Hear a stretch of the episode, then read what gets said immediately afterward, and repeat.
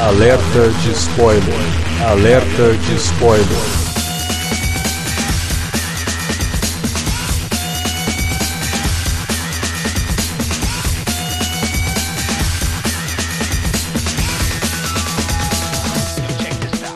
Olá, amigos! Eu sou Alexandre e este é o alerta de spoiler sobre Vingadores Guerra Infinita, também conhecido como Splash Page, o filme. Estamos aqui para falar da nova investida da Marvel no cinema e para comentar essa mega produção da Davi Garcia. Claro, estamos na área, né? É, nós somos os Avengers aqui do Cinealerta, então não podíamos faltar nessa reunião. É, boa, boa, boa, boa comparação aí. Também com a gente o Felipe Pereira, que pela comparação do Davi deve ser o Rocket Raccoon. Não sou, na verdade eu sou o Thor, né? Ah, o Thor não ah. tem um olho, eu não tenho a boca, no caso. É, tá, tá, eu tô, tirei dois dentes maravilhosamente e tô aqui tentando não morrer. Até o final do, do podcast a gente arruma a dentadura que o, que o Rafa ah. arrumou lá. Tirou, da, tirou do, Com certeza. de algum lugar esquisito. Também para falar de Vingadores Guerra Infinita tá aqui o Alan Veríssimo. Fala aí, pessoal. Vingadores Guerra Infinita não é o melhor filme de super-herói de todos os tempos, mas isso também não significa automaticamente que o filme é ruim. Muito pelo contrário. Apesar de algumas pessoas parecerem já achar isso. Ah, é, não, mas você sabe, você sabe, que daqui dois anos esse vai ser o pior filme da Marvel, né? Porque é, é sempre assim que acontecem as coisas, né? Franquias, quando tem muito filme, ele é o melhor filme da franquia nas primeiras semanas. Depois de dois anos, porra, não sei como vocês gostavam daquele filme. Isso acontece bastante. Provavelmente vai acontecer aí com o Guerra Infinita, mas vamos lá, né? Vamos comentar enquanto ele ainda é um dos melhores filmes da Marvel. Logo depois da vinhetinha, a gente volta já. Você curte os podcasts do Cine Alerta e quer ajudar a gente a manter esse conteúdo no ar? É muito fácil. www.padrim.com.br barra Cinealerta. Entre lá, dê uma olhada nos planos que temos à disposição e nos ajude. Como um dos nossos colaboradores, você ainda pode participar de hangouts, de sorteios mensais e de um grupo secreto no Facebook, onde você pode dar críticas, sugestões de pauta e muito mais. www padrim.com.br barra cinealerta. Entra lá, é rapidinho e você pode ajudar a manter o Cine Alerta no ar com esse conteúdo que você gosta. Fique agora com o podcast.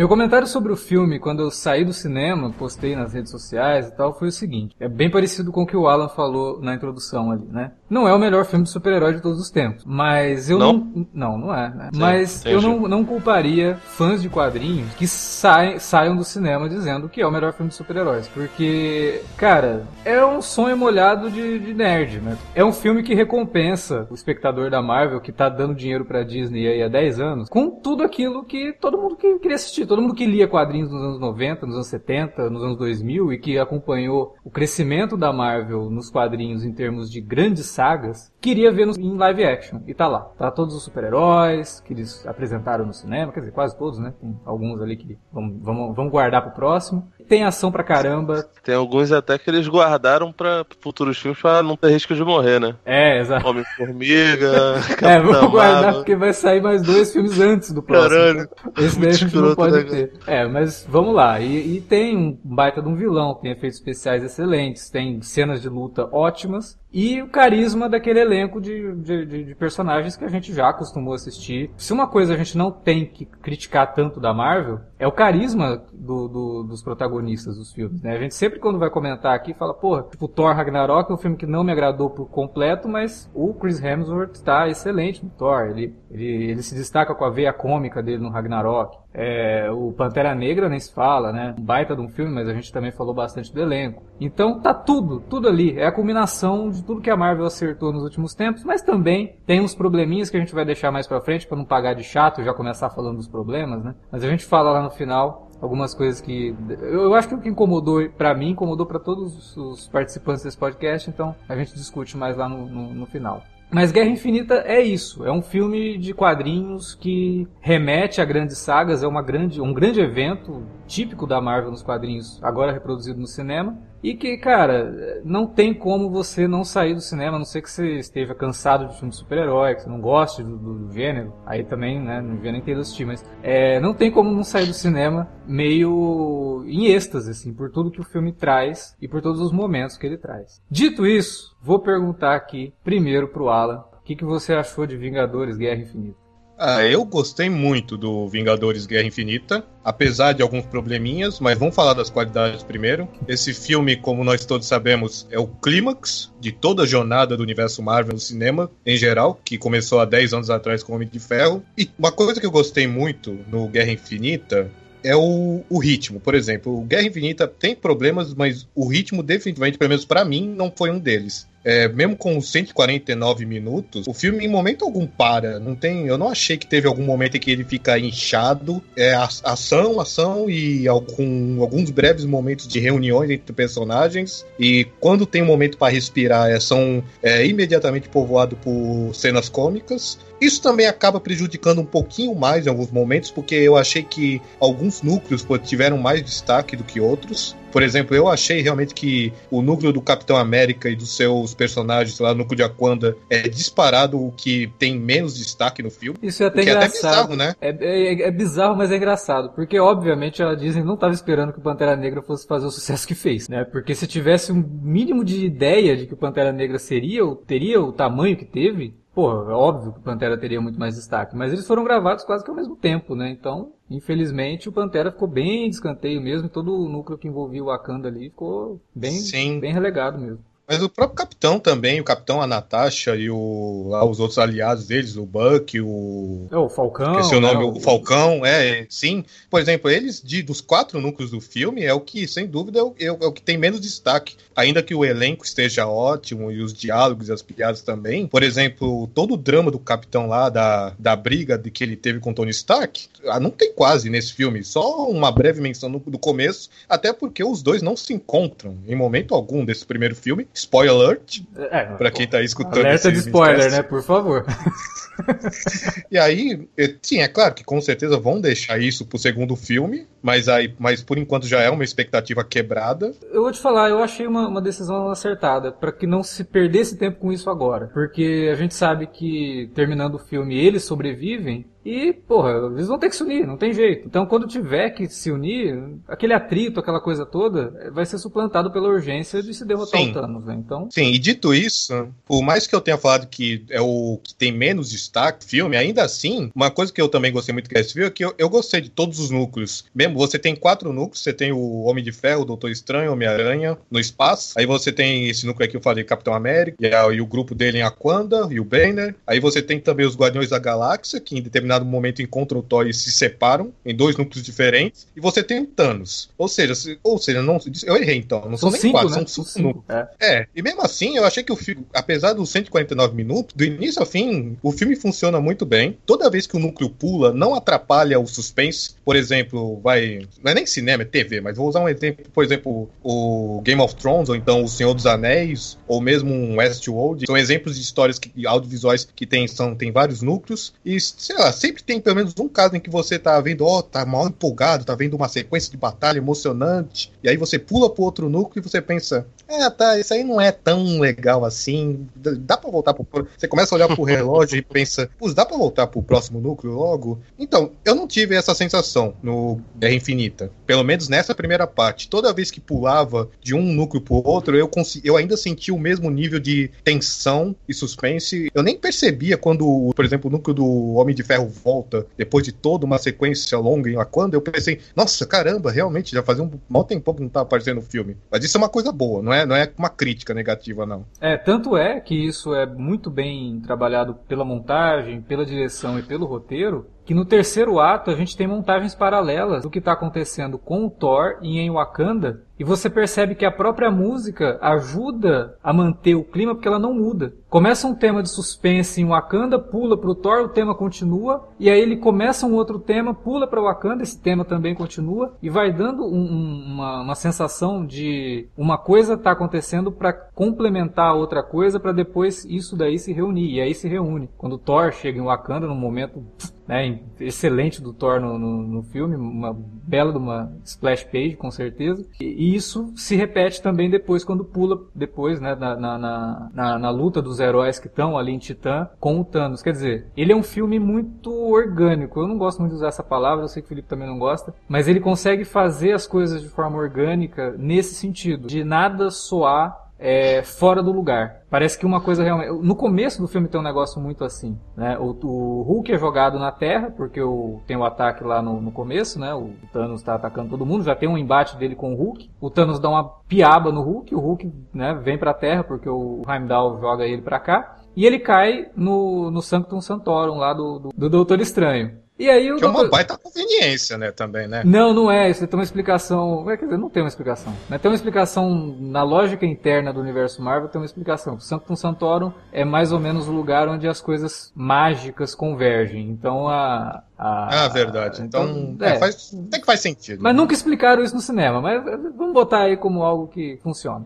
Ele, ele cai ali na sala do Doutor Estranho e o Doutor Estranho vai chamar o Tony Stark, né? Aí o Tony fala que eles têm que achar o Visão, só que o Visão tá desaparecido e quem poderia encontrar o Visão é o Steve Rogers. Tem toda aquela discussão, ah, mas por que então liga pro Steve? Não, não posso, porque não sei o quê. Aí tem um ataque em Nova York. O Homem de Ferro vai embora, sobra só o Bruce Banner. Ele pega o telefone, claro, ele vai ligar pro capitão. Pula pro espaço, a gente tem os guardiões. Quando volta, a gente tem o Visão com a Wanda, eles são atacados e quem salva eles? O capitão, porque o Hulk já ligou pro capitão e já avisou. Então, essa dinâmica é muito bem trabalhada e isso faz com que o filme realmente tenha isso que o Alan falou, ele não para a, a, velocidade do filme, o senso de urgência que vai se criando e a forma como ele vai levando tudo isso e se torna um filme de duas horas e meia e você não percebe o tempo passar, é por isso, né? Ele, é, ele, é bem construído, além do fato de que é simples. Ele não perde tempo com gordura realmente. Tem umas gordurinhas de cenas engraçadas que eu até assim,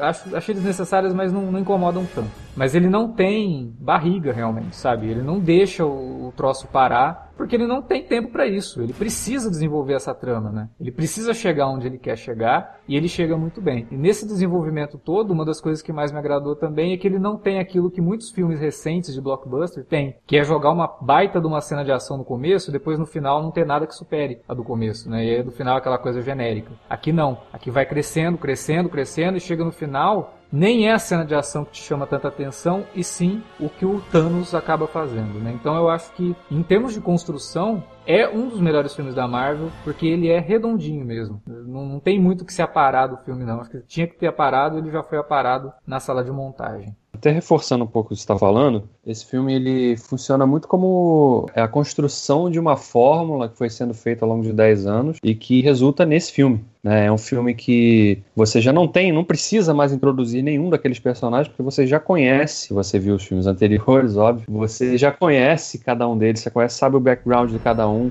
a dinâmica entre eles, quem tem mais afinidade com quem, quem é o faz piadinha, você já, você já espera algumas ações e reações desses personagens, né? Então, o filme não precisa perder tempo situando quem são eles. É, você já sabe disso, você já carrega essa carga dos outros filmes. Não é uma coisa que eu temia um pouco, porque eu não acompanho muito os HQs, mas eu temia que por ser um filme que envolvia tanto personagem, e a gente chegou até a discutir, né, umas semanas antes aí atrás, a gente falou até sobre isso no, nas conversas é, privadas aí, que, pô, o Thanos sendo um personagem tão importante, eles, caramba, será que vão simplesmente jogar o personagem lá e não vão, né, contextualizar por que, que ele quer fazer o que ele quer fazer? Mas o filme é feliz até nisso, porque mesmo nas poucas aparições dele, né, sempre ali como um teaser, desde lá do primeiro Vingadores, a gente já vem sacando qual é a dele, né? E o Guardiões também deixou isso muito mais claro, né? Os filmes sacando, do Thor. Sacando mais ou menos, né, cara? Porque no primeiro Vingadores, claramente, foi um negócio que eles botaram em cima da hora, tanto que o segundo Vingadores foi o Ultron, tem nada a ver. No Guardiões, eu acho até que tem uma construção um pouco maior, mas... Não, você vê que Sim, no Guardiões já é o Josh Brolin, né? No Vingadores nem era o Josh Brolin. No, no primeiro Vingadores, visual era bem diferente, e até você percebe que as motivações já mudaram, porque teve aquele negócio lá, ah, enfrentar os,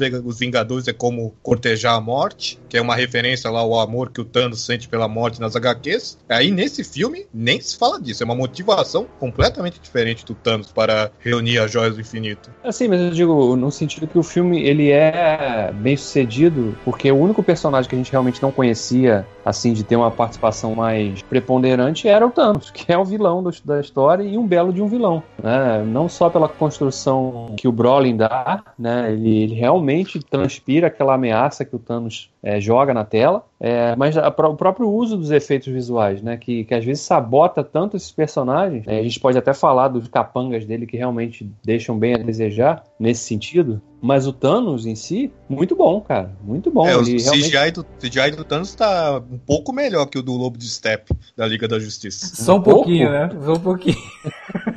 É um abismo de diferença, cara. né? Que maldade. Mas tem aquela outra questão, né, cara? É, esses filmes da Marvel, realmente, você vê, você se empolga com eles, a maioria deles, pelo menos, quando você sai. Mas eu não sei, eu, eu ainda vou rever o filme também. Pra ter aquela sensação, não, esse realmente, esse filme realmente ele é o mais maduro dessa construção toda que foi sendo feita, porque é, os filmes da Marvel, né, a gente tem a tendência de, de uma maneira geral, né, a gente tem a tendência de mais elogiar do que criticar, mas mesmo daquela, quando a gente elogia é tipo um, como comer um Big Mac, né? Porra, na hora que tu come é gostoso pra caramba, né? Mas depois você fica assim, hum, será que não era melhor ter ido comer outra coisa, né? Os filmes da Marvel eles são muito fast food, no fim das contas, né? Você Entendi. curte na hora, mas depois ele já não, você, ele não fica tão memorável na sua cabeça, né? Uh... A, a, boa parte deles, pelo menos. Eu não sei se vai acontecer isso com, com esse Vingador, com Guerra Infinita, mas eu acho que ele também, ao mesmo tempo, eu também falei isso quando saí do cinema ontem, eu acho que ele, pelo menos, ele é mais corajoso. Ele, ele faz coisas que, que os outros filmes não tinham feito. E isso é um ponto positivo, né? Dentro da fórmula, a partir do momento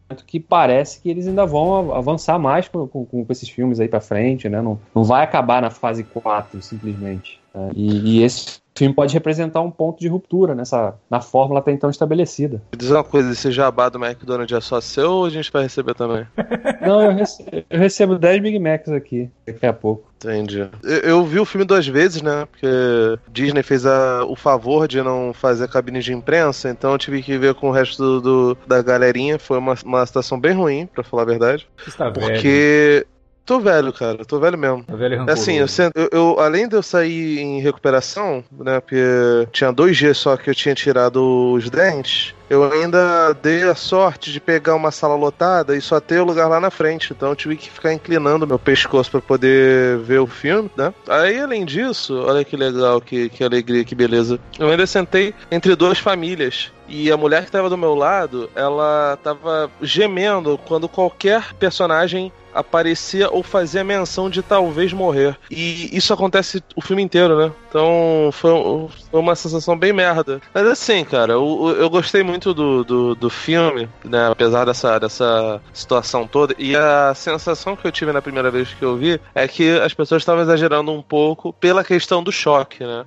Eu lembro que quando a DC lançou o Crise de Identidade, muita gente elogiou. E uns anos depois, as pessoas foram rever, reler, né? E falaram, pô, não era essa coisa toda. Por quê? Porque crise de identidade é um negócio que trata de um assunto muito sério, né? Então, ele causa espécie nas pessoas. E o choque, ele pode ser confundido com, com, com qualidade, sabe? Você, você olha uma coisa, essa coisa de choque, você naturalmente, se você não for uma pessoa com senso crítico muito treinado, você vai olhar para aquilo ali e vai falar, porra, caraca, é a melhor história da minha vida, né? Porque te chocou, que te causou espécie, né? E aí quando eu fui rever, que a patroa falou que queria ver, porque senão ia receber spoiler, não sei o que. Foi, cara, entendo isso. Tipo, parte de, de, da minha ira com essas famílias lá falando, aconteceu também o, o lance dela querer ver logo, porque senão as pessoas iam, iam comentar tem toda essa cultura anti-spoiler, que também é um saco, tá ligado? Você não tem que ficar falando também do destino dos personagens, mas, velho, as pessoas também estão tão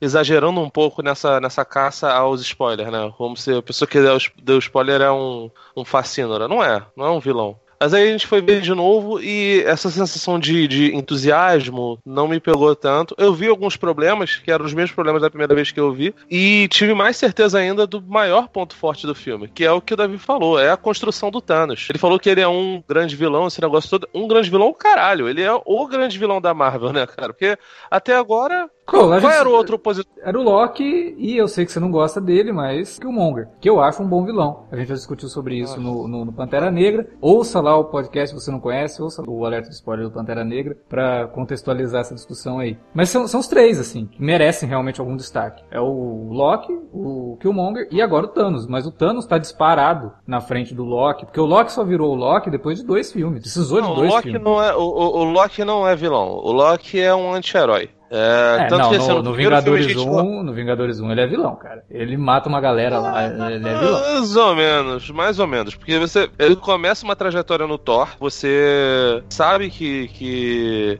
tá estranha, né? Porque ele, ele é do bem, né? Esse termo maravilhoso. E depois ele vai se revelando exatamente quem ele é. E se mostra um cara ruim.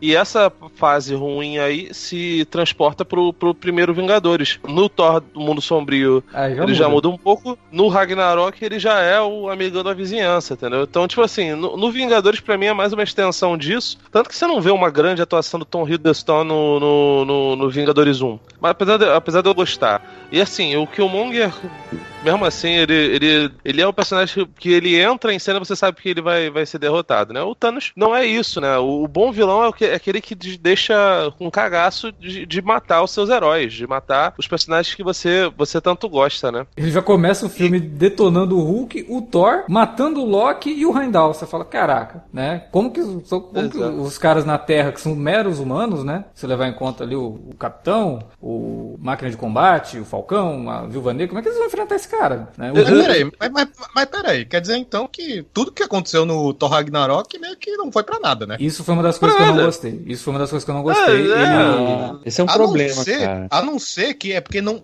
eu achei que não ficou bem estabelecido. Eu não lembro se teve algum diálogo assim. Eu vou prestar atenção quando eu for rever o filme. A não ser que tem um, ele tenha matado só a metade dos Asgardianos, que nem foi lá. Então. Que fica estabelecido que ele só mata a metade. É, o, o Thor fala, ah, metade dos Asgardianos morreu. Tá, mas é outra metade. O que, que aconteceu com ela? Porque não, o filme não mostra isso. Mostra um monte de gente morta e a nave explode. Eu ser... acho que essa, essa conta maluca dele aí era a metade dos Asgardianos eram os que estavam na nave. Porque o resto já tinha morrido mesmo. Então, tipo, basicamente todo mundo morreu. Todo mundo morreu, exatamente. Não... não... faz sentido nessa conta dele. Mas não né? faz sentido. Você, ele falou. Pode... Mas não mataram a Valkyria, não mataram lá o É, porra, cadê a Valkyria? Isso daí, porra, não, isso daí me deixou meio chateado. Cara, cadê a Valkyria, porra? Né? Foi uma das melhores coisas do Thor Ragnarok. E... Ela tava, tava ocupada gravando Westworld. é, eu acho, eles vão explicar isso daí, tipo, o Heimdall tinha salvo alguns. Mas não faz sentido ele ter salvo a Valkyria, não. A Valkyria é uma guerreira, ela teria, né, ela teria que estar ali no, no fronte de batalha, entendeu? Ah, assim, né, nem, nem pra mostrar, sei lá, ele dando um, um, aqueles tapas no pescoço que faz a pessoa é, desmaiar, né? Por sinal, Loki tá oficialmente 100% morto, né? Eu acho que sim, eu acho que já já deu para ele, já deu pro Tom Hiddleston. É. É, eles até brincam com isso no é. filme. O Thor fala, ele já morreu antes, mas eu acho que dessa vez é pra valer mesmo. E o próprio Thanos fala, né? Sem ressurreição dessa vez. Então. Peraí, do, do Hulk foi meio um balde de água fria em cima de todo mundo, né? Porque tem, tem pô, colocaram cenas falsas naquele trailer.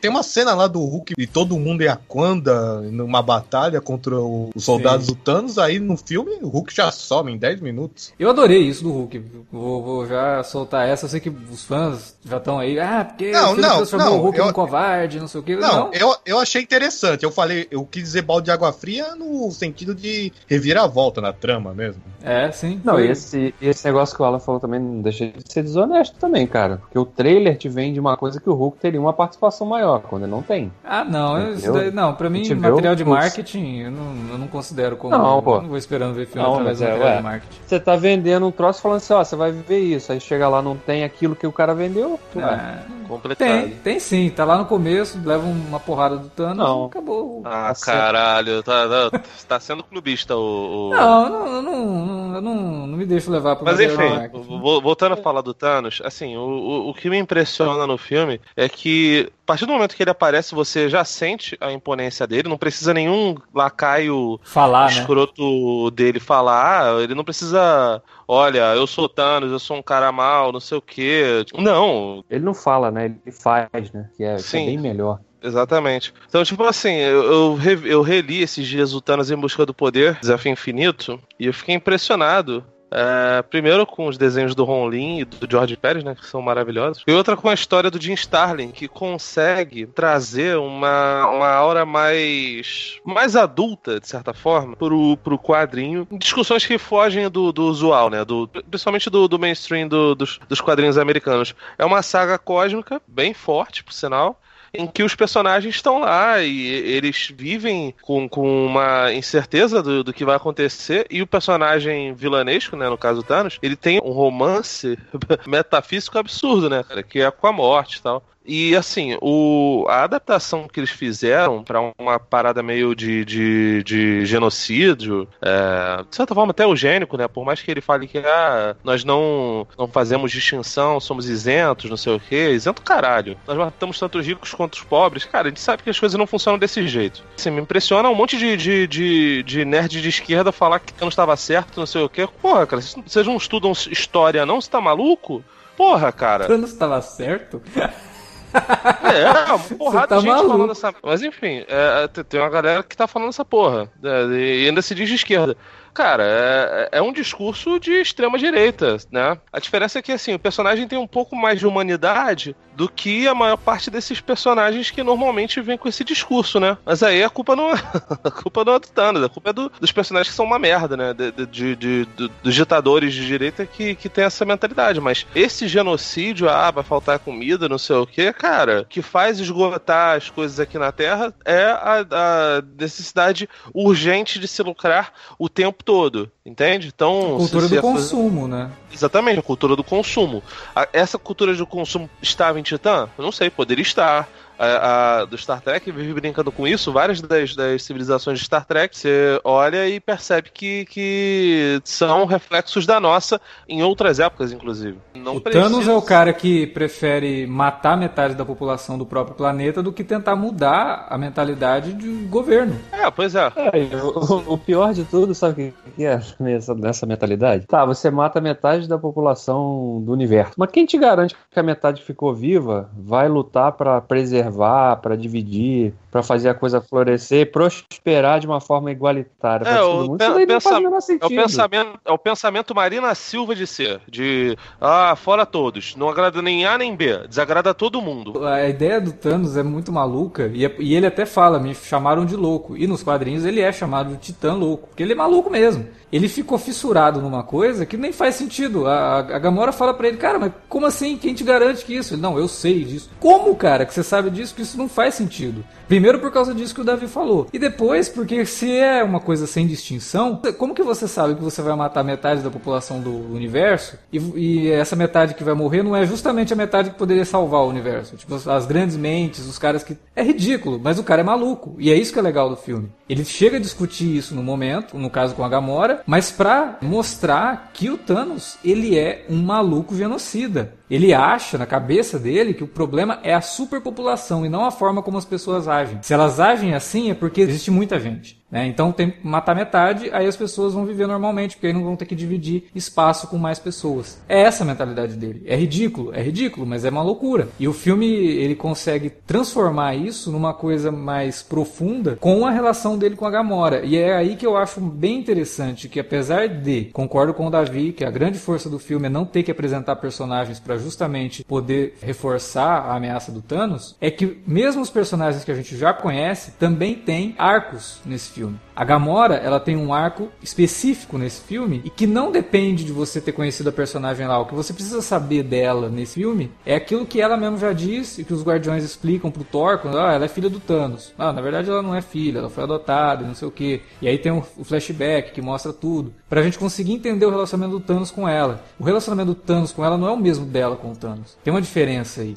Então ele usa isso para poder construir esses personagens e como que a presença do Thanos vai influenciar nisso, nisso tudo. Eu vou te falar, a morte que eu mais senti no filme foi a da Gamora. Senti muito mais que a do Loki, né? Não sei se ela vai voltar, se no próximo filme vai ter uma mega reviravolta, os personagens vão voltar, isso a gente vai falar mais pro final. Mas a morte dela, para mim, foi um, baita do impacto. Por dois motivos. Porque é bem construído durante o filme o relacionamento dela com o Thanos e pela interpretação do Josh Brolin. Quando ele percebe que ele tem que fazer o que ele, o que ele tem que fazer. Né? Que e, surge até num, num, momento inesperado, o cara tá chorando. Ela mesmo fala, peraí, você tá chorando, né? A reação dela, né? Porque ela, inicialmente, quando o, o Caveira também, que aliás eu não entendi bem porque botaram o Caveira ali, né? O, naquele troço ali. De, de, de, solto, né? Devia ter feito um, um contrato grande. Não rolou? Não, é, é ele. Não, é outro ator. Ah, Só então... tentando emular a voz dele. Pô, e ficou bom, cara. Eu, eu, vi o filme de novo e eu, já sabendo que não era o Hugo Weaving, porque a primeira vez para mim era ele, né? Uhum. Aí eu descobri que não. Aí revendo o filme eu falei, cara, mas não é possível. Não é ele que tá fazendo, mas deve ser ele que dublou, porque Tá hum. igual a voz. E não, é o cara mesmo, é Ross Marquand, ele é lá de Walking Dead e tal. É, essa fera é, aí, mano. É, o, o, engraçado dessa cena é que quando, quando o Caveira fala pro Thanos o que, que ele precisava fazer para conseguir a joia, né? E aí a Gamora inicialmente ela ri, né? É. Porque ela, óbvio, e, e eu como espectador também ri, porque eu falei, porra, o cara odeia todo mundo, ele não, como é que ele vai matar alguém que ele ama se ele não ama ninguém? Aí, na verdade, revela-se que ele realmente nutria um sentimento que, como você falou, não era o mesmo que ela tinha por ele. Né? Mas e aí aquilo servia para ele. Então, é, é uma morte realmente impactante nesse sentido, né? Tanto porque ela fica surpreendida de descobrir que o cara realmente se importava com ela. Um cara que ela odiava se importava com ela. É, é, é um momento de impacto do filme. Acho que o, o, primeiro impacto, eu não senti nada com a morte do Loki, não. Sinceramente. É, bem, eu, eu gosto do personagem, tem... eu gosto do Tom Hiddleston, mas morreu, morreu, né? Tipo, já vi cinco não, filmes com o cara, tem, pô. Tá, tá, bom já. Tem, ele tem a redenção dele ali já, ele, né? Se, se colocou pra, pra, pra proteger o Thor ali e tal. Beleza, foi isso.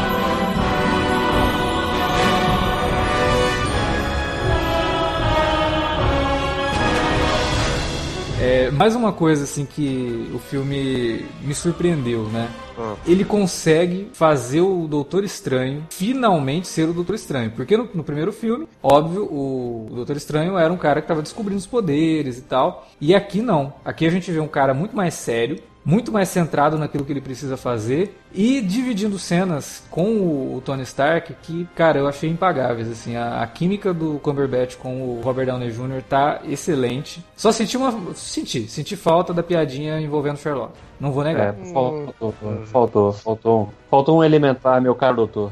Faltou.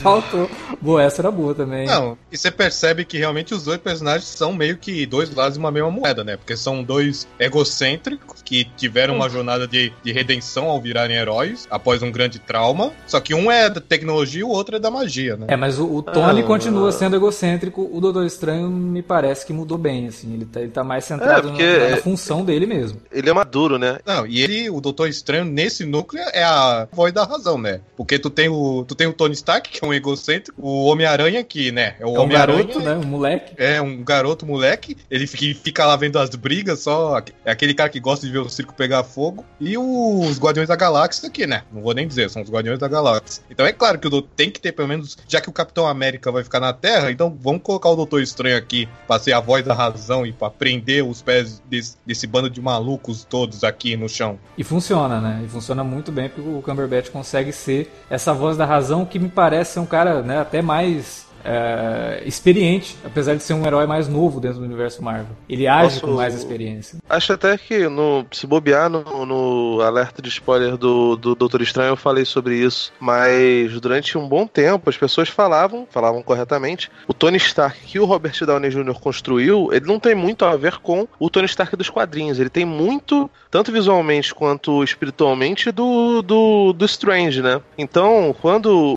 eles decidiram colocar o Doutor Estranho no universo da Marvel, ficou meio que uma, uma dúvida. Caraca, o que a gente vai fazer? A gente vai colocar os dois personagens juntos, não sei o quê? E aí ainda acabou essa coincidência de botar dois atores que tinham interpretado o Sherlock Holmes no, no cinema, outro na, na televisão. Mas essa coisa de, de, de ser autossuficiente, empáfia, arrogância, isso é muito do, do Strange e não era tanto do, do, do, Homem de Ferro, né? Nem o, o, Homem de Ferro Ultimate era por aí. Ele, o Homem de Ferro sempre foi um personagem mais, mais deprimido e tal. Nos quadrinhos depois mudou, obviamente, porque né, mudaram até o, o visual do Gavião Arqueiro, não iam mudar a personalidade do Tony Stark, né? O Strange, o Doutor Estranho nos quadrinhos, muita gente confunde o lance dele ser arrogante, mas na verdade não é que ele é arrogante. Ele é poderoso demais. Então, por exemplo, em grandes sagas, ele prefere nem se envolver, porque se ele se envolver no Guerra Civil, né, isso acontece. Ele fala, não, não vou tomar lado, porque se eu tomar lado, o lado que eu tomar vai ganhar. E isso não é, não é porque ele é arrogante, é porque ele é muito poderoso. Né? E até isso o filme tem que trabalhar direito para não exagerar nos poderes do cara, para não, não, não, dar essa, essa ideia. Se bem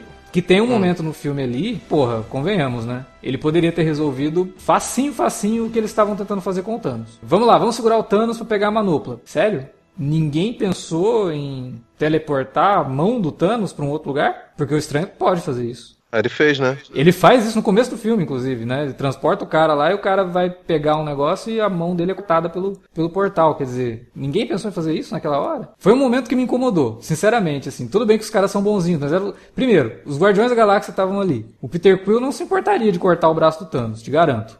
Né? O Drax é... também não. Aquele é momento para mim foi muito forçado. A cena é muito legal. Você vê todos os heróis juntos tentando pegar o. Mas, cara, ela não faz sentido com coisas que o filme já te mostrou. Doutor Estranho, é, por um lado, melhoraram muito em comparação ao filme, porque no filme o que me incomodava é que tu tem. Tu, tu introduz um herói com poderes sobrenaturais no universo Marvel. Sobrenaturais na falta de um termo melhor. Não, poderes místicos. Só que aí, no filme solo, ele, ele resolvia a maior parte das situações na porrada mesmo. Para mim, não, não tem a menor lógica, né? Então, aqui nesse filme, ele resolve mesmo mais com a magia. Tem, tem umas cenas maravilhosas da multiplicação. Tem até o um momento da luta, da luta, dele com Thanos que, pelo amor de Deus, só Dragon Ball Z total. Só faltou ele soltar um Kamehameha Mas... lá. Só que aí também tem um negócio que a gente tem que desconsiderar em nome da suspensão da descrença, né? Porque, por exemplo, umas coisas que eu pensei. Tá, ele tá, eles estão lá no espaço, na nave, aí ele, ele pergunta pro Tony: você consegue trazer a gente de volta pra Terra? Aí eu pensei, mas porra, você é o, você é Doutor Estranho? Você se teletransporta pra qualquer lugar na Terra? Você não pode fazer o mesmo aí, nesse lugar onde é, você tá? É, então. Podiam, alguém ter, o Tony devia ter perguntado isso, né? E ele falar: não, meus poderes não. têm limite, eu não vou conseguir. Aí beleza, tá resolvido. Ou até mesmo a própria Joia do Tempo, que o Davi muito bem apontou lá na, no minicast do Doutor Estranho, que eu lembro, que eu pensei, por que, que você não faz o mesmo truque que você usou com o Dormammu lá, de voltar no tempo toda vez que você fracassar? Então,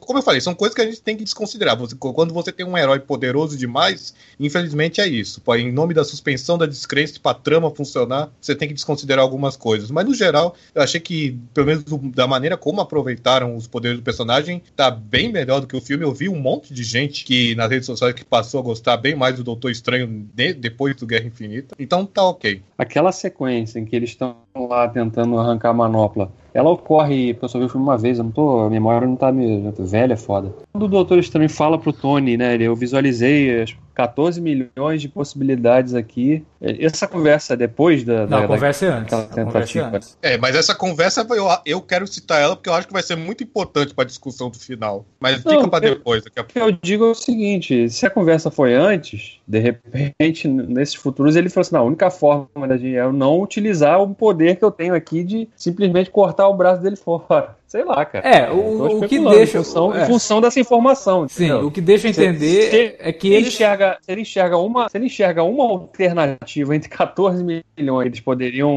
ganhar, de repente essa uma alternativa ela, ela, tinha que obedecer uma sequência de acontecimentos. Dentre elas, não arrancar a manopla ali naquele momento. É, isso inclusive é uma coisa que, que que eu saí do cinema também preocupado em, em fazer comentários sobre certas coisas, sendo que esse filme é, met é a primeira metade de uma história. Então, às vezes a gente comenta uma coisa que parece um furo, mas que na verdade no próximo vão explicar que ah, não fez isso por causa disso, né? Então é até um pouco injusto realmente a gente apontar coisas aqui como ah, isso é um buraco no roteiro. Não. É, o Davi tem razão. É, até porque eu acredito sim que a conversa dele lá de que ah, eu vi uma possibilidade de vitória, ela vai ser importante pro, pro, pro, pro próximo filme para explicar por que, que, afinal de contas, ele mudou de ideia, né? Porque ele fala pro Tony, ó, se ficar entre você, o garoto e a joia, você e o garoto vão morrer. Porque eu não vou entregar a joia pro Thanos, né? E aí chega no final, o Tony tá para morrer, ele fala, não, salva ele, eu te dou a joia. O que aconteceu? Isso faz parte tipo, do, a... do, plano do, do, do, Strange, né? Pode ser, realmente. Sim, é, e conhecendo o Strange do jeito que é, por exemplo, só se fosse o Capitão América no lugar do Strange, e ele visse lá o que o Thanos estava fazendo com o Tony e o Peter naquele momento, claro, o Steve Rogers teria dado a joia do tempo na, no mesmo instante porque ele é bonzinho demais. Só que o Doutor Estranho, além de já ter estabelecido isso bem antes no filme, naquele diálogo, é, eu, eu posso. Sim, ele é um ser humano bom, no, no fim das contas. Não, ele, é, claro, que, é, tem, claro que ele, ele, é ele, se importaria, ele ficaria horrorizado em ver o Peter e o Tony sofrendo daquele jeito naquela cena. Mas não acho que a ponto de. Ele sabe muito bem que sacrificar três vidas ao invés do universo inteiro é, é prático, seria, o né? melhor, seria a melhor opção, né? Então, realmente, por isso, por isso que eu acho que. Não era nem para entrar nessa discussão agora, porque a gente vai comentar ainda, mas já falando, eu acho que o plano do Doutor Estranho ainda está em ação. O plano de funcionar, todo mundo tem que morrer primeiro. É, remete ao plano do quadrinho, do Adam Warlock. Né? O Adam Warlock diz que tem um plano e ele leva todo mundo para enfrentar o Thanos, e aí começa a morrer todo mundo, e o surfista prateado, se não me engano, fala para ele, mas e aí, quando é que teu plano vai entrar em ação? Ele, não, vai estar em ação. Pô, mas tá morrendo todo mundo. Ele, não, isso faz parte do plano. Mas como assim? Tem que morrer todo mundo. E isso eu acho que é realmente o, o plano do, do, do, Strange. Talvez o Strange faça às vezes do Adam Warlock. Porque o, ele não vai aparecer no, no Vingadores, não. O Adam Warlock vai ficar pro, pro Guardiões 3, não. Por sinal, mas vamos concordar realmente que essa cena de ação toda deles tem de deles se unindo pra te, tentar ah, tirar uma nota foi muito foda, né? É e realmente tem, e, e, resgata uma coisa que eu tava, que todos nós, eu acho, estavam sentindo um pouco de falta nos filmes dos Vingadores, que é um pouco mais de união dos heróis usando seus poderes juntos nas cenas de ação. Esse é um exemplo até fácil, né? Porque é um exemplo que tá envolvendo ali um monte de gente poderosa e que tem recursos. Mas um dos melhores exemplos, talvez o melhor exemplo disso, é a introdução do Capitão América no filme. Quando ele entra ali para enfrentar os dois lacaios do Thanos, da, da Ordem Negra, que aqui no filme é chamado de Filhos de Thanos, né? Cara, é o Capitão América, o Falcão e a Viúva Negra enfrentando os caras que estavam derrotando a Feiticeira Escarlate, sabe? São três humanos enfrentando um, dois alienígenas mega poderosos, mas que conseguem derrotar os caras pela união das forças. A cena de introdução do Capitão América para mim é um dos meus momentos preferidos da Marvel, inclusive, de todos os filmes da Marvel.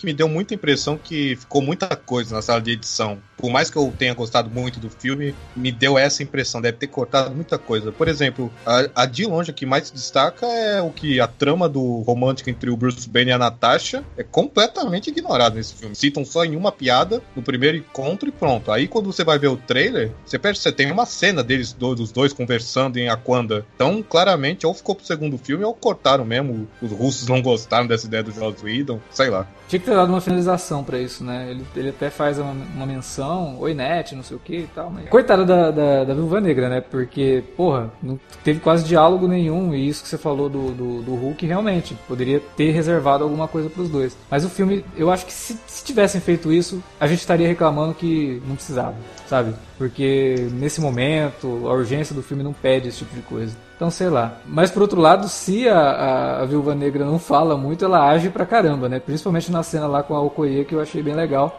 E que já dá até um gostinho, porque muita gente falou que seria muito bacana se tivesse um filme da. Eu não sei o nome no, no, quadrinho, que é uma equipe de Vingadores que são só as mulheres, né? E aí você tem lá a Viúva Negra, a Feiticeira, a, a Okoye, né? Todas essas personagens femininas aí que merecem um filme solo. A gente assistiu lá o Pantera Negra e falou, cara, eu quero um filme das Dora Milaje, né? Porque pô, são das muito Nick mais Minaj. legais. Das Nick Minaj. A Viúva, pelo menos, o que tudo indica, já vai, vai ter realmente filme solo na fase 4, que ainda ah. bem, né? Marvel precisou passar vergonha com o sucesso do Mulher Maravilha. A gente tava falando dos momentos marcantes, né? E o Alex ilustrou esse da, da, da aparição do Capitão. Mas teve um outro já aí, já pro final do filme, que é aquele quando o Thanos tá ali já em Wakanda tocando terror ali, que o capitão, né, o, o Thanos tá lá batendo, não sei o que, matando, e aí o capitão segura, né, a mão do Thanos ali. Aí o Thanos até, aquele olhar dele de surpresa, né, porra, olha essa formiguinha me segurando aqui, né, e... Não, porque, né, sobre o, sobre o ponto de vista sobre... dele, ele é naquele um momento, né, Naquele momento o Hulk era uma formiguinha perto do Thanos, né, porque só faltava uma joia, né. Tu, não sei se vocês leram, o Desafio Infinito tem uma cena que é muito parecida com essa, que o, o Thanos mata todo mundo e sobra só o Capitão América, o Capitão América fica assim na frente dele, ele se bota assim em guarda, aí o Thanos olha para ele e fala, isso é uma piada, né? Aí ele, ele fala, eu não sou bom com piadas. Aí ele dá um soco no Thanos, ele nem ataques cósmicos. É muito legal essa cena, porque o Capitão acho que faz todo um discurso pro Thanos, né? É, caralho. Um discurso do Thanos meio. Cara, fala sério, né? Uma coisa que eu gostei na interpretação do Josh Brolin, e que eu não percebi na primeira, mas percebi na segunda vez que eu assisti, é como que em alguns momentos ele se deixa ser enfrentado. E esse é um dos momentos é, do, do, do Capitão. O Capitão tá, tá, segurando ele ali, mas ele acaba pegando a outra mão e dá um peteleco no Capitão, sabe? Ele poderia ter feito isso no começo, mas ele se deixa, porque senão é muito entediante para ele, sabe? Chegar simplesmente sair batendo em todo mundo. Não, ele até deixa os caras atacarem para tentar se divertir um pouquinho com a situação. É, quando ele mata o Loki, por exemplo, ele faz uma cara de tédio, sabe? Tipo, putz, você só quebrou o pescoço desse cara, sabe? E ele quebra, é, assim, é, e, a que... e a mesma coisa quando o Thor ressurge e dá aquela. vai com, com, com o machado no, no peito dele, né? Cara, no Thor ali... eu já tive uma outra, uma outra visão. Sério? É porque ele, ele, ele inicialmente ele age como se, né, estivesse surpreso por ter sido atacado. Mas ele fato, tá. Ele tivesse sido, tivesse ele... sido pego de guarda baixa. E aí depois ele, rápida, mas rapidamente ele muda. Ele fala assim: olha, eu acho que você devia ter acertado a cabeça, né? Aí então. Ele... Mas ele se surpreende. Não é rapidamente, né, cara? Ele, ele dá uma sentida forte ali no, no, no, ataque do Thor. E eu acho que não é, não. Eu acho que quando ele, ele é atacado, ele realmente se surpreende. E eu acho que é isso, essa é a chave para derrotar o Thanos no, no próximo filme. Ele vai se deixar levar pelo poder.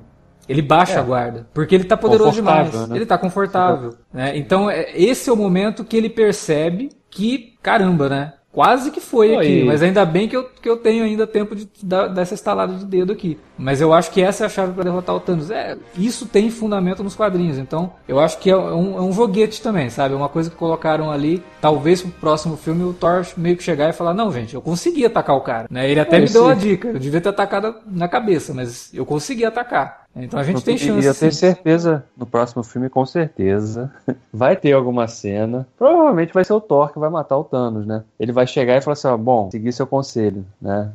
É, vai acertar a cabeça dele. Mas eu, o próximo filme eu espero que comece com, o, o, com algum personagem chegando assim: pois é, Thanos, tá aí de boa, né? Conseguiu o que queria, né? E agora? Vai fazer o que da vida aí? Não tem mais nada pra você fazer, né? Vai apelar pra, pra. Porque qual é o mote, cara, assim, do filme? Eu, eu fico tentando imaginar agora, assim, qual seria o approach, né? Porque ele não quer mais conquistar nada. Ele já fez o que ele queria fazer. Virou fazendeiro, né? Matou todo mundo e virou fazendeiro. Agora ele tá tranquilo, foi lá morar nas montanhas, vai criar umas cabras e tá de boa.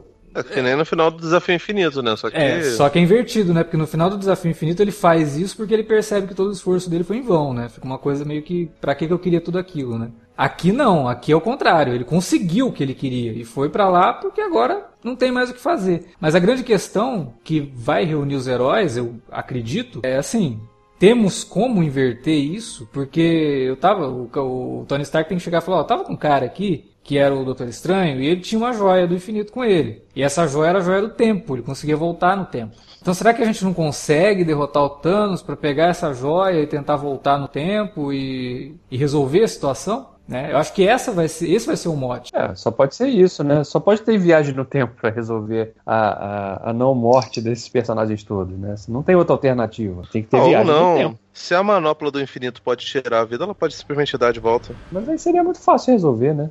Ah, porque voltar no tempo não, não é fácil resolver, gente. No, no, voltar no não, tempo é muito mais tranquilo. Davi.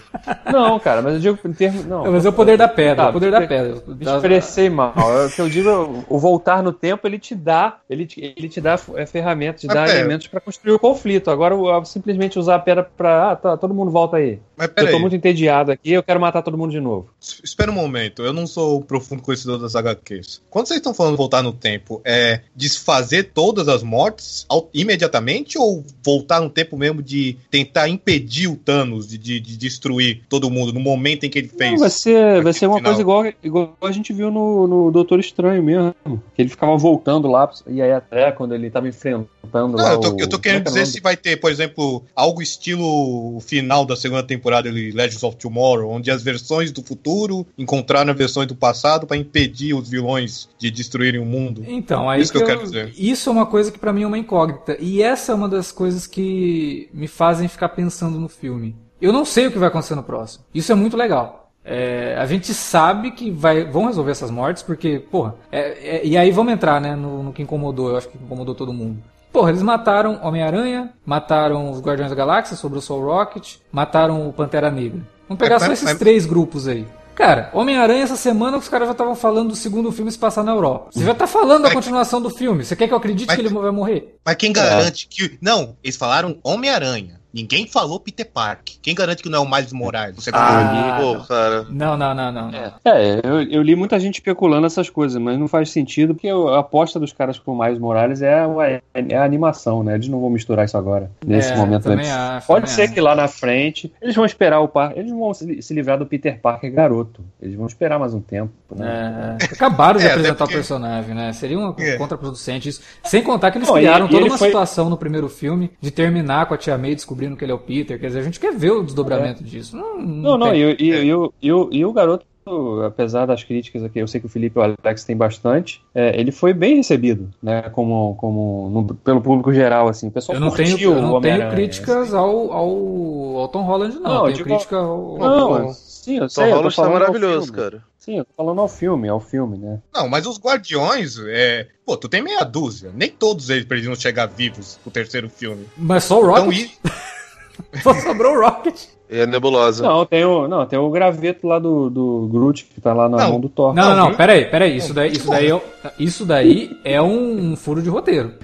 Porque o, o, o, cabo do, do, do, machado do Thor teria que ter dissolvido quando o Groot morreu, né? Pois é. Outra, cara, o próprio. Esse lance do machado foi um negócio que me incomodou. Porque. Sério, eu gostei. Não, porque olha só, no, no, Ragnarok ficou meio que estabelecido que o poder do Thor não estava no, no, no martelo. Ah, tá. Aí a, Aí agora, pra ele, pra ele voltar a ser o Thor fodão, ele tem que fazer um martelo novo? Não, não. Ele precisa do martelo para matar o Thanos. Ele precisa de uma arma cósmica para matar o Thanos. É por causa de uma fala do anão. Do nosso é, querido Isso foi uma boa sacada, né, cara? Dinklage, isso foi uma, bela, foi uma bela sacada. Foi uma bela sacada isso, botar o Peter Dinklage para fazer um anão gigante. Isso daí é por causa de uma fala do Peter Dinklage que o Thor tá lá detonado, porque ele recebeu aquele, aquela rajada da estrela lá, né? E aí eles falam, pô, ele vai morrer. Não, ele precisa do, do, do machado, tenta dar o machado pra ele. E dá a entender que o machado ia dar o poder pro Thor, né? Isso daí ficou meio esquisito mesmo. É, e aí eu concordo com o Davi. Não, mas tem uma cena no trailer em que o Thor tá nesse lugar aí do Peter Dinklage, tá jogando raios pelas mãos sem, sem um martelo, sem nada. E, o, e é uma cena que foi cortada, você percebe? Porque o Rocket e o Groot estão olhando assombrados, então sei lá o que aconteceu. É, cortaram porque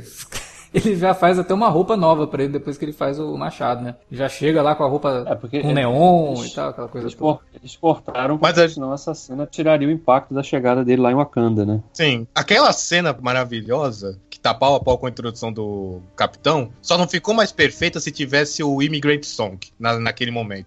Eu também senti falta. Quando entra o, acho... o, Machado voando e detonando todo mundo, eu senti falta de Immigrant Song. Precisava, né? Eu acho. Eu tô achando que os russos não gostaram do Thor Ragnarok. Tô achando que foi isso. É... Sei lá, tá meio estranho. Acho que eles resolveram ignorar o Thor Ragnarok. Mas essa introdução do, do Thor também serve para mostrar que o Thor é um dos grandes personagens do filme. Ele também tem um grande arco. E, e, e o Chris Hemsworth, cara, não tem mais. Assim, o cara tá é muito o cara é ótimo. Ele tá muito à vontade como Thor. E tinha gente que dizia que ele era ruim quando ele apareceu pela primeira vez. Mas é, é gente, isso não, a gente invejosa. Isso a ele... gente invejosa, só porque ele é muito gostoso. Só pra complementar, o que eu achei mais maravilhoso é que o Thor aparece lá, ao lado do Rocket e do Groot. Faltou uma cena de alguém falando: Peraí, o Thor acabou de aparecer com um guaxinim falante, uma árvore, uma árvore falante, né? ninguém tá nem aí? É. Sabe aquele diálogo lá do Steve Rogers cumprimentando o Groot? É que é bem, é bem legal, cara. Muito legal isso. I am Groot. I'm Steve a, inoc Rogers. a inocência, né? A inocência do Steve Rogers é uma coisa fenomenal. É, é, essa é uma das coisas que me deixa. que me fez rir muito, né? Uma das melhores piadas. Essa é a, é a relação do, do Chris Pratt com. do, do, do Star-Lord com o Thor, cara. Aquilo é muito bom. Dele, dele ficar. Dele, dele tentar impostar a voz, dele. Pô, não, vou dar uma malhada realmente, deu uma, uma uma caída, sabe? É, é, isso tudo é muito bem construído, é muito engraçado, cara. É, eu achei um pouquinho de mau gosto, né? O Chris, Chris Pratt era gordinho, pô. Fizeram essa piada. Não sei se foi piada interna, eu achei meio de mau gosto isso com o cara, né? Mas isso, isso, isso daí vai até um pouco. bate com aquilo que eu falei lá na introdução, né? Que, que é. Você já entra no filme sabendo mais ou menos o que esperar de cada um desses personagens nessa altura. Ah, esse aí vai ser o cara que vai falar alguma coisa engraçada ou vai fazer alguma coisa engraçada. Teoricamente, então, é... né, Davi? Só que o problema é que eu, eu vi gente falando ah, vi só a metade do filme da Marvel, eu preciso ver o resto pra entender esse. Ah, pelo amor de é. Deus, né? Faça-me um favor, né? Cara, mais ou, mais ou menos. Você não precisa ter visto todos os filmes da Marvel. Não, mas, mas se você mas... não viu pelo menos metade, você vai boiar. É, essa é uma escolha da, do, do Marvel Studios. O Kevin Feige faz os negócios dele desse jeito, e eu acho, sinceramente, que é, mercadologicamente falando, é muito melhor do que fazer como a, como a DC tá fazendo, até porque também a, a DC tá, tá num, num, nível que tá, tá, tá, deplorável a situação. Mas, cara, você precisa ter visto, e eu acho que uma hora essa conta chega. Eles podem encerrar e rebutar, obviamente, até acredito que o Guerra Infinita 2 dá chance para isso, já que sobraram só os, os Vingadores clássicos, então talvez essa equipe toda vá pra vala e a coisa a partir daí vá, vá para um outro nível e você começa a afeiçoar com outros personagens, né? Talvez substituindo o, o as com, contraparte, né? Talvez o Buck é, assumindo o manto do Capitão América ou, ou, o Falcão. Acho difícil essas coisas acontecerem. Ou simplesmente ficar com esses heróis mesmo, né? Vinga, os novos Vingadores agora são novos personagens. Mas que precisa ter, precisa ter, cara. É, tipo, eu fui ver o filme na segunda vez com dois civis minha mãe e minha, minha namorada, elas não entenderam o que, que era aquilo da, da Capitã Marvel. O negócio da Capitã Marvel não, não faz diferença a pessoa ter assistido ou não, porque ela nunca foi introduzida no filme. Isso daí o pessoal vai Sim. ficar sem entender mesmo. Sim. Não faz diferença. Se é. assistindo todos, assistindo só esse, ninguém vai entender. É. Kevin Feige tinha dado a entender em algumas entrevistas até alguns anos que depois no, da, do Guerra Infinita, a fase 4 já, já teria um pouco mais de aventuras isoladas. Isso foi o que ele tinha dado a entender. Só que ele falou tudo isso antes da Disney comprar a Fox. Ah, é, mas é bom, sei agora, lá. Agora eu já não sei como é que é, como é que vai, isso é, vai é. continuar. Ele disse que tem filmes prontos até 2028, pelo que eu lembro. É, até 2025, eu acho. Ele já tem 2025. É, o planejamento é. até 2025. Tá falando de uma, a gente tá falando de um universo aí de, de 18 filmes, 19 agora já passou de 15 bilhões de dólares de bilheteria, é. né? Você acha que a Disney vai abrir mão disso aí facilmente? Eles vão espremer isso aí até não ter mais nada. Inclusive, os irmãos russos, eles declararam em entrevistas recentes que, inicialmente, quando eles foram escrever os roteiros do Guerra Infinita, planejando tudo, eles queriam também incluir os heróis das séries da Netflix. Só que não deu certo porque eles perceberam que seria impossível entrar em contato diariamente com os showruns de cada série para é, é saber, não. saber em que ponto os é, heróis estavam. Não é isso, não. Eles perceberam que não ia ter tempo de ficar fazendo fazendo DR no meio dos filmes, entendeu? Então não, dá pra ter os personagens. E outra coisa, eu tô até curioso agora, cara, porque, né, a gente viu que metade do universo foi pro saco. Como é que vai ser essas outras temporadas? Vai ignorar. Já ignorou Ivy Shield nesse último episódio. Mas, não ignorou, mas não. imagina. Não, citou, mas, tipo, não vai mostrar a galera sumindo não, do nada. Não sei, não sei. Não apostaria nisso, é, não. É isso que eu falo. Eu Seria muito mostrar. escroto, se, principalmente as séries da Netflix, que já reconheceram que estão no mesmo universo, se elas voltarem para suas novas temporadas aí e não tiver nenhum personagem que tenha sumido. Vai sumir um menos, monte, entendeu? vai sumir um monte. É gente que não vai dar bola mesmo. Vai voltar, vai voltar, vai voltar o Punho de Ferro. O Punho de Ferro nem vai estar na série dele. A gente não vai nem perceber. Vai ser só a, a menina lá, a Colin. o punho dele. Podia assumir o punho dele aí. É, gente, em função do meu punho, acabou a série. Escuta o que eu tô dizendo. O Demolidor não vai ter mais o Fog pra encher o saco. Vai ser só o Matt Murdock. Não, aí, aí, eu acharia até legal que, que as séries incorporassem isso, né? O fato de, desse impacto, de, de, sofrer esse impacto aí do que ocorre no, no Guerra Infinita, né? Ah, é. vai rolar nada, cara. Vocês são muito inocentes, mano. Meu Deus do céu. Porra, a Jessica Jones não tem coragem nem de falar Hulk, fala Green Guy. Eu tenho uma explicação para isso, mas isso daí não, não, não, vamos, não vamos falar de série da Netflix é, agora porque a gente tá falando de coisa boa. Cara, eu não sei. A questão da substituição de heróis é muito claro para mim que a Marvel precisa fazer isso. Kevin Feige já falou que eles não têm é, ideia de substituir ator para viver o mesmo personagem. Né? Eles não querem, por exemplo, um outro cara para fazer um Tony Stark, eles não querem um outro ator para fazer o Steve Rogers. E o contrato desses caras não dá mais para renovar, porque tá absurdo, é, né? Acaba, claro. É, todos eles já falaram, né? O, o Donald Jr., o Hemsworth, o, o, o, Evans já falou, bom, é depois do, do, próximo filme não tenho contrato e não pretendo continuar. Entendeu? Óbvio que esse, esse pode mudar facilmente se o cara chegar com um cheque de 100 milhões de dólares lá na mão de cada um, né? O, o Downey Mas... Jr. virou um problema pra Marvel. Ele tá custando muito pra Marvel, então eles não vão trazer ele, o cara de volta e ele, ele mesmo quase, já falou. Downey, o Downey Jr. quase que foi expulso do Guerra Civil. O Wiki Queria ele fora. Foi só quando rolou lá a divisão do Rick Permutti controlando série de TV e o Kevin Feige comandando os filmes que o Downey Jr. foi trazido de volta pra Guerra Civil. Senão já teriam mandado ele fora. Por causa, por causa da questão do cachê, tô falando. É, porque ele exigiu uma, porra, um dinheiro é, muito é absurdo. O, é, não, é porque o contrato dele, além de prever uma, uma cota fixa, em percentual de bilheteria. Então, se o cara ganha 40 milhões de salário, mas ele ganha, sei lá, 2% de bilheteria, num filme como Guerra Infinita, que vai fazer facilmente um bilhão e meio, faz o cálculo aí de quanto que o cara vai levar. Então, assim, eles têm que renovar mesmo o elenco. E eu acho que essa renovação já começou a ser preparada com o próprio Homem-Aranha, com o Pantera Negra, com o Doutor Estranho. Essa galera toda morreu. Pois é. Mataram só os, mataram só os caras novos. Mas é isso, é aí que eu quero chegar. Eu acho que a grande, o grande lance do próximo filme é esses caras vão, vão ser trazidos de volta ao custo da morte dos, dos antigos, sabe? Do sacrifício dos antigos. E deixar passar essa tocha para os novos. Tá muito claro para mim que o, o Pantera Negra é o novo Capitão América. O filme do Pantera Negra tem uma cena que reproduz uma cena do primeiro Capitão América, que é ele pulando numa granada. Sabe? O Guerra Infinita tá aqui os dois correndo juntos na frente do exército de Wakanda para poder bater nos inimigos. Então, a, a própria série visualmente já está trabalhando a ideia de que o, a honra do, do, do, Pantera Negra ela vai ser a substituta da honra do Capitão América. Por isso que eu falei, ele é um problema quando você termina de ver o filme sabendo que todos os caras que morreram já estão com o filme aí para sair, para ter continuação. É problema por causa disso. É um filme que não acaba. Por isso que eu disse, é injusto a gente comentar isso, mas vamos comentar o filme que a gente viu, né? Isso é, é um problema. Essas essas cenas final, só pra deixar claro, eu achei que toda essa sequência final foi muito bem executada, né? Foi, Tecnicamente foi e, e, pelos atores, né? O Tom, o Tom Holland lá no final com o Rob Downey Jr., I Don't Want to Go, aquilo foi... Bela referência ao, do ao ponto David de vista, Tennant. Né? Do, é, do, do, do, ponto de vista emocional, eu achei aquele final bem impactante. Sim, muito é, bonito, sem é, música, né? Só é. o som mesmo do, das é, cinzas. Gostei que não, não vão ter trilha e achei também muito acertada a decisão daqueles créditos finais normais, vai ser aqueles, aqueles créditos grandiosos do Era de Ultron, do, do primeiro Vingadores. Vamos só colocar tudo, num, as letrinhas numa tela preta e pronto. Até mesmo uma música, uma música sombria do, do Alan Silvestre, para deixar claro. Esse não é um filme para você sair feliz, é, teoricamente. Então eu achei que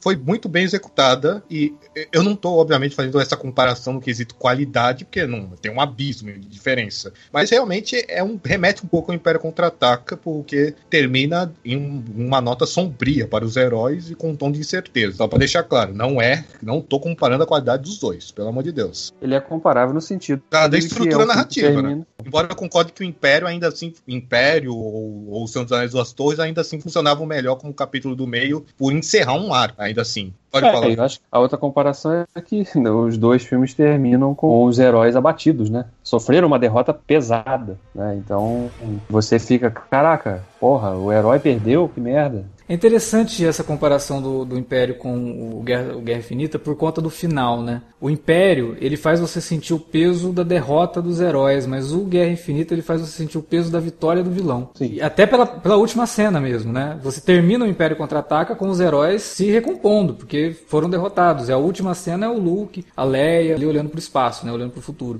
Aqui não, aqui você tem o, vilão terminando o filme. Você termina com a cara do vilão mesmo, com um sorriso de, pô, fiz o que eu precisava fazer. Que até é meio corajoso, né? Porque podiam ter terminado o filme de um, alguma cena grandiosa. Não, vamos terminar de uma maneira contida mesmo aqui, até no vilão mesmo. E uma sensação de melancolia. É, como eu disse, é uma cena bem executada emocionalmente, só que o problema é quando você analisa ela racionalmente, né? Como todo mundo já falou. Não, é claro que vão trazer alguma maneira de desfazer isso. Eu espero, eu torço para que tenha, assim, algumas mortes definitivas no segundo filme. E seria muito impactante se fosse dos heróis clássicos, Homem de Ferro, Thor, Capitão América. Mas, uhum. é claro, mas a galera nova não vai morrer. Eu sei, eu sei que o. Só para encerrar, eu sei que o Ruffalo ainda tem contrato para mais um filme. Isso eu sei. Ele, ele, lá na época dos Vingadores ele falou que tinha contrato para seis filmes. Mas esse mas negócio resto, de contrato, é, esse hum. negócio de contrato é meio, é meio relativo, né? Porque todo mundo tem opção, né? Por exemplo, o filme do Han Solo agora aí, o, o, o ator tem um contrato para fazer três, mas não significa não. que eles vão fazer três filmes. É, não, opção, não... de, opção de fazer novos filmes, não é. não é a confirmação de que eles existirão. Né? Não era nem pra ter um, né? Mas enfim, isso aí é outra história.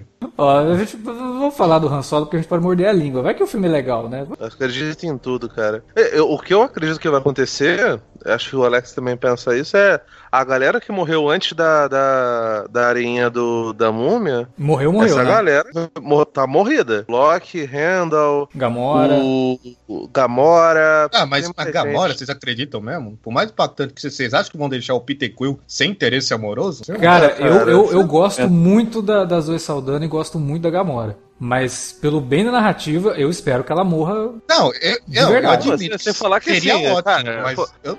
fora o Josh Brolin, a melhor atuação disparada foi da Zoe Saldana. A gente Nossa, não falou isso em momento é nenhum, verdade, cara. Não, a, Gamora, que... a Gamora, ela é absurdamente boa pra narrativa e, e ela tá maravilhosa, cara. Aquela cena que ela, tá, ela tá mata, assustadora. A cena que ela mata, entre aspas, o Thanos, que ela desaba no chão chorando. Putz, cara, você não espera aquela reação dela, sabe? Mas você percebe que ela também. Ele criou ela, né? Por mais que ele tenha matado a população do planeta dela, mas ele criou ela. Ela é o que ela é, ela é uma assassina. Parece até que foi isso, assim, né? Tipo, eu cheguei ao ponto de matar o cara que me criou porque ele me criou assim. É, é, é, pesado aquilo e é muito bem interpretado pela Zoe Saldana. Mas eu gostaria que ela realmente a morte dela, para não perder o impacto que teve, que para mim, como eu falei, foi a morte que mais me impactou. Eu não gostaria que ela voltasse, não queria tirar isso, sabe? E acredito que o próximo, o Guardiões 3, sei lá, deixa o Peter ter um outro interesse amoroso. Curtiu, curtir uma fossa, aproveitar para emagrecer com, com, com a depressão. Oh, o colecionador também não volta, certamente.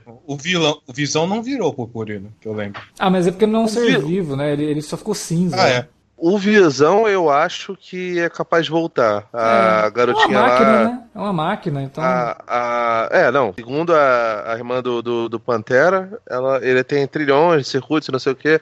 Era difícil. Mas assim, como ela é uma personagem meio, meio mágica, é capaz dela conseguir reverter isso, né? Mas é complicado, ah, né? Pode acontecer tudo, né? O doutor, já tem gente especulando que o Doutor Estranho pode usar a projeção astral pro fantasminha dele aparecer para ajudar a galera, o que eu acho que seria meio. Não, mas sei não, lá, Deus não, Ex Machina, não, mas... Isso não faz o menor sentido. Morreu, morreu. Não tem projeção astral. Ele morreu. Ele deixou de existir. Ele foi apagado da existência. É? é, é, aí que tá. Ele não morreu. Porque morrer, o cara caiu morto no chão. Não. Ele foi apagado da existência. Por isso que eu falei que é um, um furo de roteiro. O cabo do machado do Thor ainda existiu depois que o, que o Groot é apagado Não, mas, cara, mas o, o, o Groot. Se, se, alguém bater no cabo do machado, o Groot vai sentir dor? Não, mas é uma extensão do, do, do corpo dele. Tanto que tem até uma folhinha. Pô, cara, mas tá, mas tá, mas tá fora, cara. Tá fora. tem uma tá folhinha fora. nascendo lá, cara. Ah, cara, que folhinha. Que dali deixou de ser, de ser uma parte dele, não é tipo, sei lá, é, Será que é tipo a mão do Ash? Do... Será que é tipo a mão do Ash? Vai desenvolver um outro é, Groot a partir do cabo do, do, Não, eu ia até fazer uma comparação que é tipo o Carnage e o Venom, mas é, a do Carnage e do Venom é, é até mais, mais. Tem até uma relação ali familiar. Simplesmente tem... soltou o Carnificina. Tem uma coisa que a gente tem que citar que eu, eu acharia muito forçado se o Vingadores 4 começasse e aí o, o Tony falasse pra Nebula ou voltasse pra Terra e falasse: Ó, oh, o Doutor Estranho Estranho, ele me contou o plano dele para derrotar o Thanos, que a, gente ainda tá naquele plano que ele viu, das 15 milhões. Eu acharia isso muito forçado, porque o, o Tony tava tão desesperado lá não, com todas ele não sabia do plano. que estavam acontecendo. Então, ele não sabia do plano, isso que eu quero dizer. Ia ser forçado se ele soubesse. Só que aí entraria na questão também. Então, por que, que o Doutor Estranho não contou o plano dele pro, pros heróis? Ó, oh, a gente. A, o plano ainda tá acontecendo. Agora vocês têm que fazer isso, isso e isso. Porque eles não, não podem saber. Não teve isso. Ah, mas aí isso é muito. É, não, é, é porque, é... não, é porque, eles não podem saber, é porque a gente não pode saber porque eles querem que a gente vá pagar o ingresso. Não, é, tá, mas eu acho que o roteiro vai explicar de uma outra forma. Ele, ele deu a dica, quer dizer, ele falou: Ó, oh, Tony, essa era a nossa única maneira. Que é o, achar, o momento que a gente entendeu. O plano ainda tá funcionando. Nem tudo tá perdido. Só que aí eu pensei, putz, mas cara, mas aí tu, tu já devia ter falado, ó, oh, Tony, agora tu vai fazer isso, isso, não, isso, não, isso. Não, não, não, não, não. Aí é que tá. Se o roteiro for bem estruturado, no próximo filme, a grande questão é qual é o nome dessa equipe mesmo? Vingadores. Vingadores, né? Eles têm que ter um motivo para vingar. É o, é o, lance lá do primeiro filme que eles se dão o nome de Vingadores por conta da morte do Coulson. O legal é, vai ser eles se unirem lá no, Capitão América, o, o Homem de Ferro, eles vão ter que pegar todas as diferenças que eles têm e colocar no bolso e falar, cara, morreu todo mundo. A gente tem que fazer jus ao nome aqui, é Vingadores. Então vamos vingar a morte desse povo e vamos dar um jeito de derrotar o Thanos pode ter um momento que o Tony vai perceber, opa, o plano do Doutor Estranho ainda não acabou. Pode talvez é, mas, mas ele é inteligente, que ele pode perceber sim, sozinho, sim. né? É, mas eu acho que o grande lance do, do plano, se for tudo plano do Doutor Estranho, é não contar. Porque se ele contar, aí, aí me show. Porque todas as reações do, do, dos personagens durante o filme, no núcleo ali, depois que o, que o Doutor Estranho conta, todas as reações são falsas, né? Aí é, é tosco isso. Fica, a gente deixou de assistir Homeland por causa disso, né? Porque a Carrie se comportava como uma maluca quando estava sozinha, sendo que ela tava, era tudo um plano dela. Então, porra, isso não faz sentido. Eu não eu sei, eu acho que o próximo, o próximo filme não vai nem chamar Vingadores, cara. O final do filme lá, eu não tinha percebido isso na primeira vez, mas assistindo de novo, né? É, termina o filme e aparece assim, Thanos irá voltar. Eu falei, cara, será que o próximo filme eles vão ter coragem de Thanos no título? Ah, seria bom, né? Seria ousado, né? Porque os dois lá, os irmãos russos, falaram que ah, porque o título do próximo filme a gente não pode revelar, porque senão seria um spoiler. Depois eles falaram que o título é assustador, né? E aí todo mundo começou até a brincar aqui, pô, será que o título do filme é tipo Vingadores, Governo Temer? É, Vingadores, esqueci meu celular no, no, em casa. Sei lá, cara, eu acho que seria uma, uma, baita jogada, assim, tipo, Thanos, Guerra Infinita. Manter o Guerra Ou Infinita, então... mas ao invés de Vingadores, é Thanos. Então vai ser um balde de água fria e vai ser Vingadores 4. Pronto. é assustador, vocês não imaginam o nome desse filme. Do quarto filme do Vingadores? É, qual é? Vingadores 4 mesmo. Ainda vamos ter mais dois filmes da Marvel antes do Guerra Infinita. Antes, não, não é Guerra Infinita, é Vingadores 4. Ainda vai ter dois filmes da Marvel antes, que é o Homem-Formiga e a Vespa e a Capitã Marvel. Capitão Marvel, ela deve estar no espaço, né? Então por isso que ela não, não tá sabendo o que rolou, mas... Ah, inclusive, Inclusive, para mim, o melhor começo do Vingadores 4 seria a Capitã Marvel recebendo a mensagenzinha do Nick Fury e desaparecendo, né? Porque, cara, como que o Nick Fury tá mandando. Primeiro que ele não manda mensagem, ele manda um sinal de socorro, né? E quem garante num que pager, ela não. Num pager, né? Num pager, é. Não, quem garante que ela não vai desaparecer também, né? Então. O legal é que ele consegue apertar o botão depois que só ficou o braço dele, né? Ah, mas é o motherfucker, é. né, cara? Ele tá ali tem força ainda no dedo. cara, esse negócio do Capitão Marvel vai ter que ser muito bem explicado. Porque se ele conhece ela desde os anos 90, ele já sabe que ela é uma heroína, por que, que ele nunca chamou ela antes? Ela tava no espaço. Esse filme da Capitã Marvel provavelmente não vai se passar imediatamente após o Guerra Infinita. Não, não, o filme não, dela não, se passa nos anos 90. Ah, se passa nos anos 90? É porque o, o, vai acontecer o Fúria tá no... congelado. Ela, com certeza no final desse filme dela ela vai estar congelada para justificar inclusive a presença da Brie Larson 20 anos depois, né? Porque eles vão o quê? Vão envelhecer ela quando ela não, aparecer? Mas, não, não mas, no, mas no, espaço não, no espaço não tem tempo, não tem essa questão do tempo. É, não. É que nem na água. Se você por ficar isso, na água, isso... você não envelhece. Sem ar, você não envelhece, o, o, o Davi. Por isso que o Patrick ah. Stewart tá aí esse tempo todo igual, desde que ele era é, capitão da Enterprise quanto à questão do Homem-Formiga, eles, eles, deixaram ele fora do filme por um, algum motivo. Eu não lembro se chegou a ficar. Vocês já falaram se esse filme do Homem-Formiga vai se passar antes, durante. Parece que sim, ele se passa antes do Guerra Infinita. Eu acho, que, eu acho que é a única lógica mesmo. Então eu tô achando. Eu, minha teoria é que o Homem-Formiga e a Vespa vão parar no reino quântico aquilo, aquela, aquilo lá que estabeleceram no primeiro filme, teoria do multiverso. E aí eles vão retornar, tal, eu acho que eles só vão retornar depois do que aconteceu no segundo filme para explicar a ausência deles até. Pô, mas nesse universo eles estão não, não correram risco de sumir? É, cara, é. isso é muito bizarro, né? Tipo, o bagulho sei, é né? no universo todo, né, velho? Como é que tem um lugar que, ah, não, embaixo da minha pia não vai rolar nada? Porra! Não, mas é um universo, né? É um universo. Se eles estiverem em um outro universo paralelo, aí é outra coisa. É, eu acredito que o final, o final do Homem-Formiga vai ser, tipo, e provavelmente até apostaria que a cena pós-crédito do Homem-Formiga vai ser ele voltando pro, pra esse universo e vendo a merda toda que aconteceu, entendeu? É o, o, o Michael Douglas aparecendo na frente dele. É, e aí eles tendo que ir lá e ver o que, que tá acontecendo. Quanto ao Gavião Arqueiro, eu tô temendo pelo pior. Primeiro que, coitadinho, tiraram o sarro dele a campanha de marketing inteira. Cadê ele no pôster? Cadê ele nos trailers? Como, como ficou essa questão toda do. Ah, quem sobrou no final do filme? Só os, os Vingadores originais. Ele era um Vingador original, então ele vai voltar nesse esforço. Eles vão ter que fazer, olha, a gente precisa de todas as forças aqui para tentar fazer alguma coisa. Ó, escuta o que eu tô falando. Família toda dele já era. Porque essa família deve ter introduzido ele com esse conceito em mente, eu acho.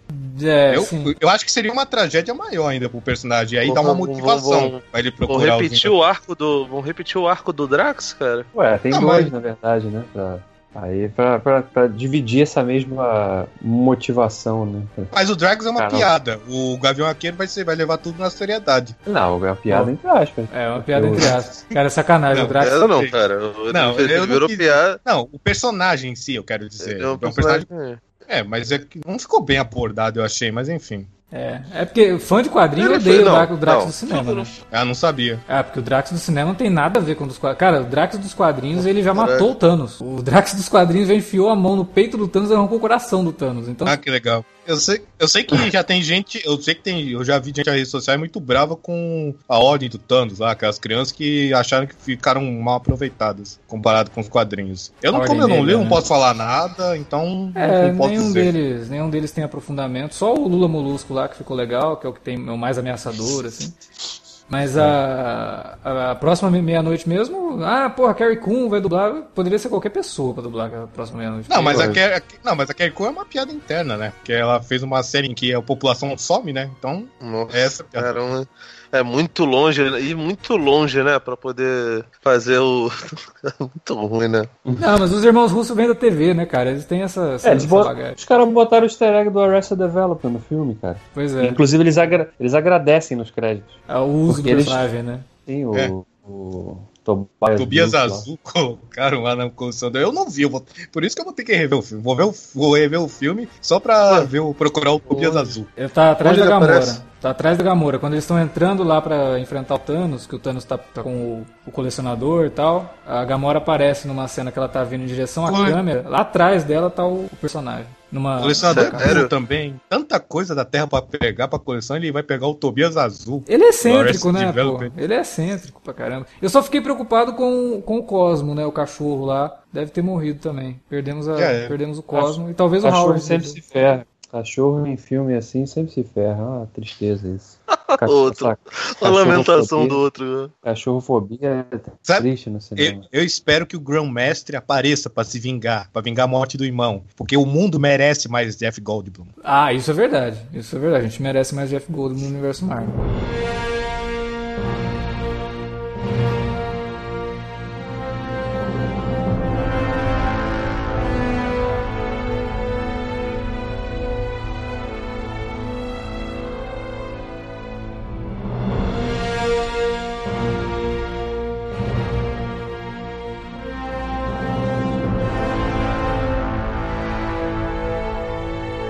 Bom, era isso que a gente tinha para falar sobre Vingadores Guerra Infinita, filmão da Marvel, que a gente né, terminou aí falando dos probleminhas, mas no geral a gente gostou bastante e quer saber de você que nos ouviu. O que, que você achou de Vingadores Guerra Infinita? O que, que você achou desse podcast? Comenta aí na área de comentários ou manda um e-mail para alertavermelho.cinealerta.com.br. Estamos também nas redes sociais, facebook.com.br cinealerta ou arroba cinealerta no Twitter. Aproveite as redes para conversar com a gente e divulgar o nosso conteúdo aqui, principalmente agora que a gente está fazendo podcast de Westworld e The Handmaid's Tale. Então, fala aí pra galera que assiste as duas séries que você conhece, que a gente está acompanhando semanalmente aqui no Cine Alerta. Beleza?